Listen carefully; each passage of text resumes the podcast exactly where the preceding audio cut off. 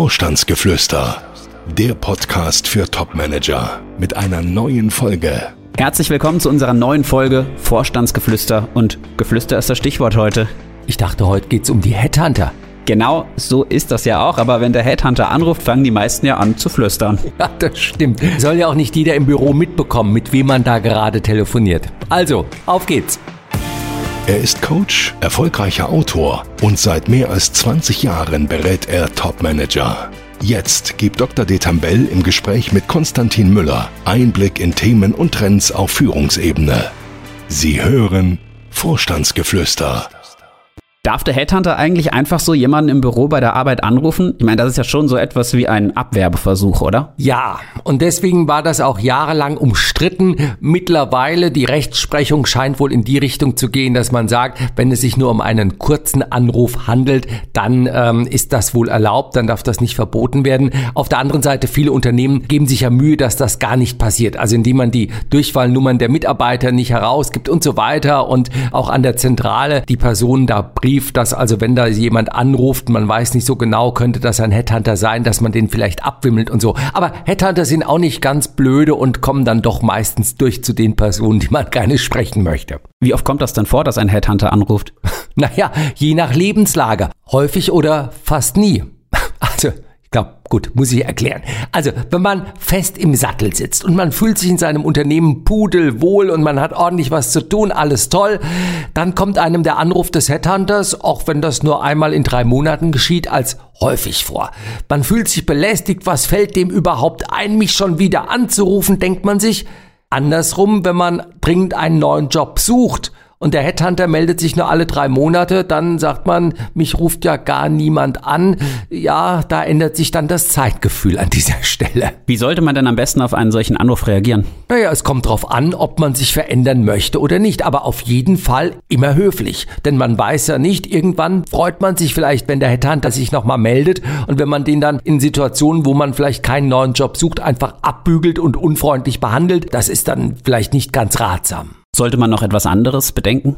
Ja, ich glaube, man sollte sich nicht durch unsinnige Angebote oder unsinnige Fragen von Headhuntern die Zeit klauen lassen. Warum die Zeit klauen lassen? Naja, es gibt Anrufe von sogenannten Headhuntern, ich sag mal bewusst sogenannten Headhuntern, die rufen an, die haben keine Ahnung, was man macht, die lassen sich dann erstmal erklären, was man so macht und bieten einem dann Positionen an, wo man sich selber fragt, Moment mal, was bietet mir der da eigentlich an? Also da passt die Flughöhe nicht, da passt die Branche nicht. Das sind so Anrufe von unerfahrenen jungen Leuten meistens, die telefonieren sich da einfach mal durch die Welt ähm, und die klauen einem einfach die Zeit, ja. Wie viele Headhunter gibt es eigentlich? Ach, das weiß keiner so genau. Also bei, ich glaube, bei Expertier habe ich mal gelesen, es gäbe drei oder viertausend Headhunter. Ich weiß nicht, ob da auch die, die Putzkräfte mitgezählt worden sind oder die Sekretärin oder so etwas.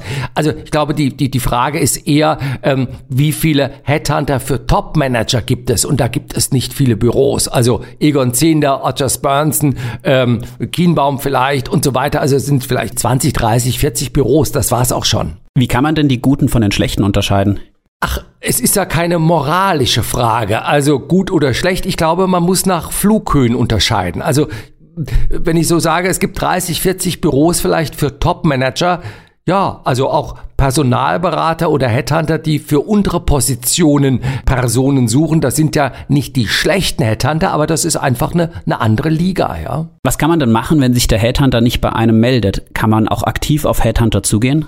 Das kann man machen. Nur man muss eines sehen, auf diese Idee, auf den Headhunter aktiv zuzugehen, kommt man eben nicht alleine. Das machen andere auch. Und viele sind ja dann auch enttäuscht, wenn sich der Headhunter nicht meldet, obwohl man dem doch die Unterlagen dazu geschickt hat. Und man fragt sich, was ist da eigentlich los?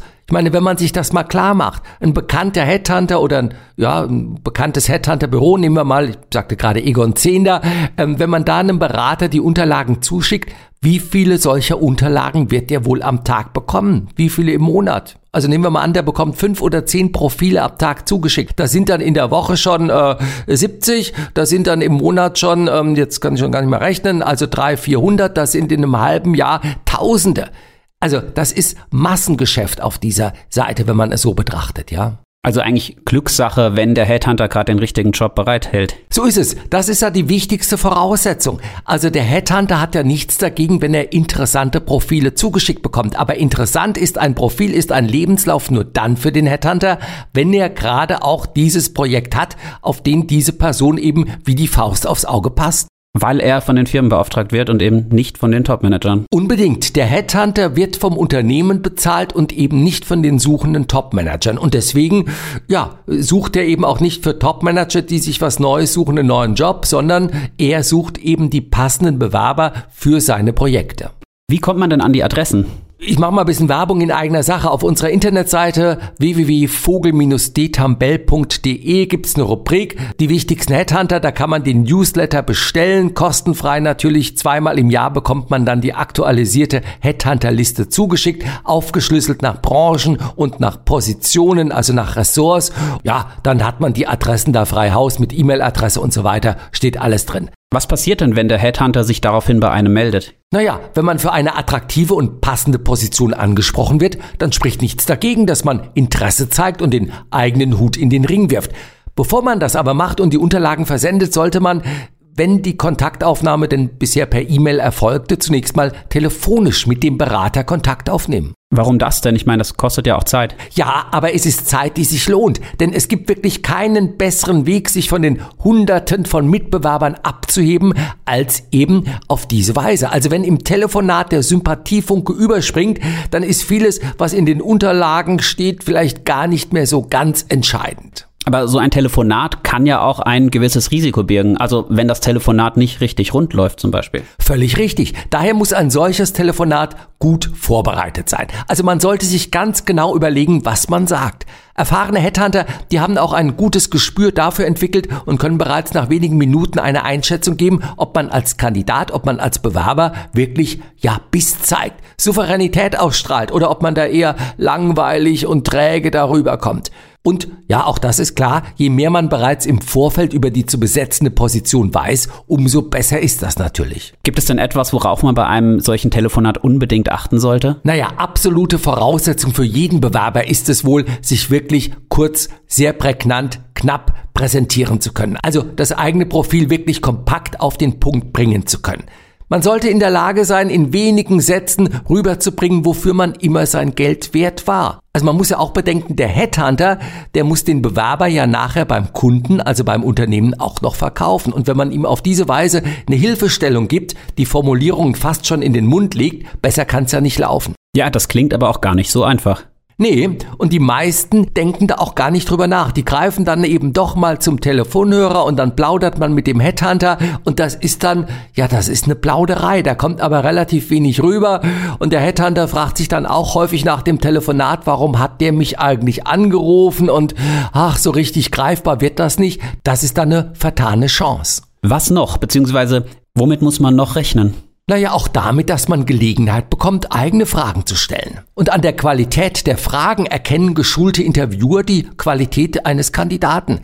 Also wer gut fragt, kann damit eigentlich mehr bewirken als mit den guten Antworten, die man gibt. Und man kann danach fragen, wie ist die Stelle eingebunden, welche Kompetenzen sind damit verbunden, die Marktpositionierung des Unternehmens kann man abfragen. Das alles sind Themen, die man selbst ansprechen kann und auch sollte. Und man möchte ja auch eine eigene Einschätzung darüber gewinnen, ob eben diese Position, um die es geht, wirklich für einen selbst reizvoll ist. Ist eigentlich auch das Gehalt ein Thema? Ja, fast immer. Und was sagt man, wenn man gefragt wird, was man verdienen will?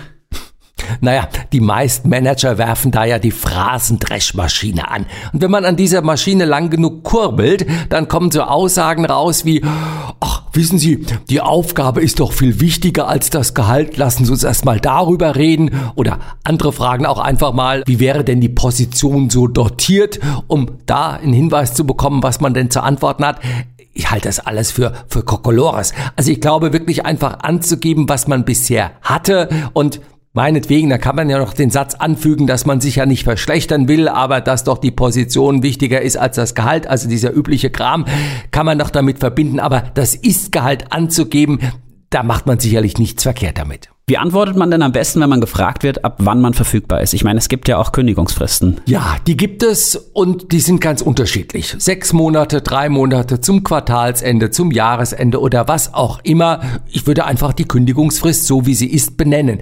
Man muss eines sehen, die Kündigungsfrist ist am Ende nicht wirklich das Problem. Also selbst bei einer langen Kündigungsfrist, wenn der Topmanager zum Unternehmer, zum Aufsichtsrat, zu wem auch immer geht und sagt, Kinders, ich habe eine neue Position angetreten, der Vertrag ist schon unterschrieben, ist es lediglich noch unklar, wann ich da anfangen kann. Selbst wenn man eine lange Kündigungsfrist hat, es macht keinen Sinn, jemand, der sowieso gehen will und gehen wird, lange noch im Unternehmen zu halten. Er ist beim Kunden nicht mehr darstellbar, ist bei den Mitarbeitern nicht mehr darstellbar, er kostet einfach nur Geld.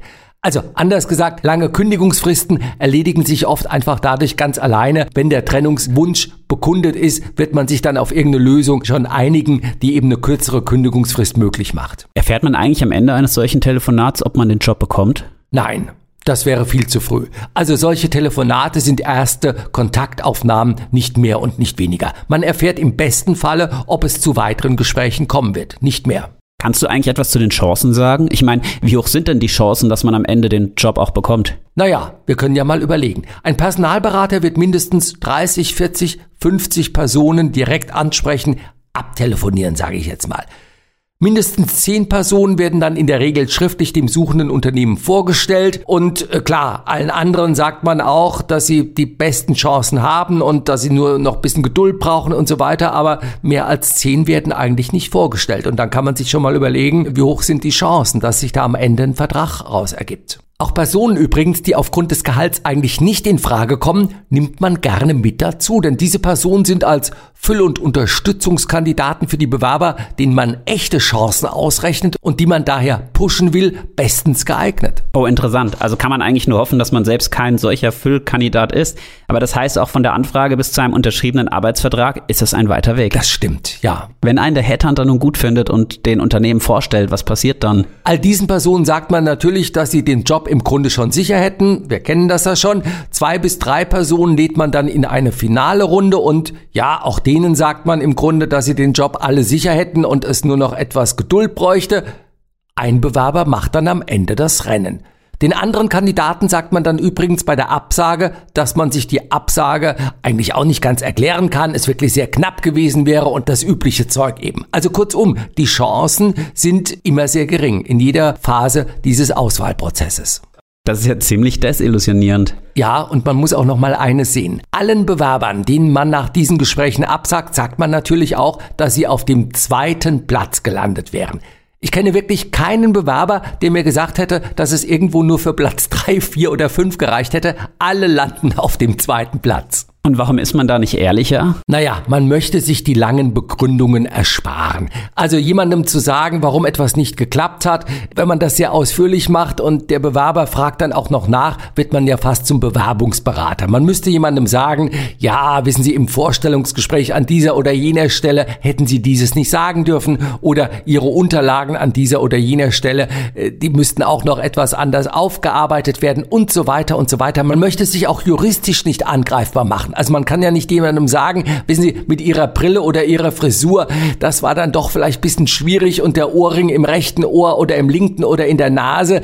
Also da hält man sich etwas zurück. Muss man sich von dem Gedanken vielleicht auch verabschieden, aus einer Absage etwas für sich lernen zu können? Ja, man liest es ja häufig in der Bewerbungsliteratur, da wird ja der Bewerber aufgefordert, fragen Sie nach, warum Sie den Job nach nicht bekommen haben.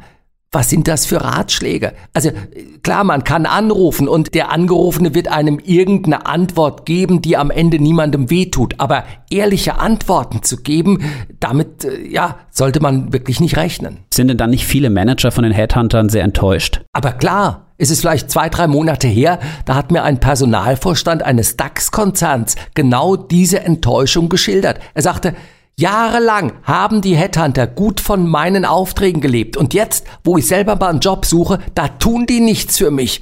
Völlig verrückt. Klar, wir haben dann im Gespräch die Dinge auch wieder gerade gerückt. Er sagte dann auch, ja, ja, ich weiß schon, die arbeiten die Aufträge ab und die kommen eben vom Unternehmen und nicht von mir und so. Und trotzdem, klar, da schwingt Enttäuschung mit. Ja, und wenn Sie regelmäßig unseren Podcast hören, dann wissen Sie, Sie können uns Ihre Fragen stellen an podcast.vogel-detambell.de. Fragen an Dr. Detambell. Und das hat die Simone gemacht. Sie ist 42 Jahre aus Erbach im Odenwald. Sie ist Juristin und sie fragt, ob es denn Sinn mache, den Service, den einige Stellenbörsen anbieten, zu nutzen, nämlich, dass der eigene Lebenslauf mehreren tausend Hatern in Deutschland zugesendet wird. Nein, also davon will ich wirklich dringend abraten. Das bedeutet Kontrollverlust. Also wenn ich mehreren tausend Headhuntern meine Unterlagen zuschicke, das ist nachher, das ist wie Spam. Man weiß nicht, wer bekommt meine Unterlagen, was machen die damit. Ähm, da, also davon kann ich wirklich nur abraten. Nicht abraten würde ich in der Tat dem einen oder anderen Headhunter, der in der eigenen Branche tätig ist, wo auch die Flughöhe stimmt etc., dem kann man durchaus die Unterlagen zuschicken. Aber das sind einige wenige und nicht zigtausende. Ja, und ein Thema haben wir noch offen. Die Weisheit der Woche. Genau. Denn, ja, und ich gehe heute mal ins erste christliche Jahrhundert zurück zum römischen Philosophen Seneca. Er schreibt, es genügt, jeden Tag etwas von seinen Fehlern zu verbessern. Oh, das ist sehr sympathisch. Ja, in der Tat. Der Seneca war einer der ersten Humanisten. Er hatte die Einsicht verinnerlicht und nahm sie auch ernst, dass kein Mensch frei von Schwächen und Fehlern ist. Und wenn wir uns das selber klar machen, sind wir vielleicht auch etwas nachsichtiger mit den Fehlern der anderen.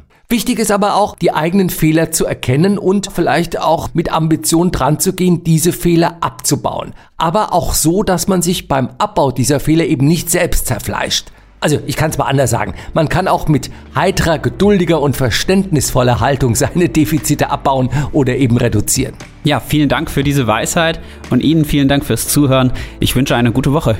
Eine Woche, in der wir jeden Tag etwas von unseren Fehlern lernen. Gibt es Fragen, die Dr. Detambell Ihnen beantworten kann?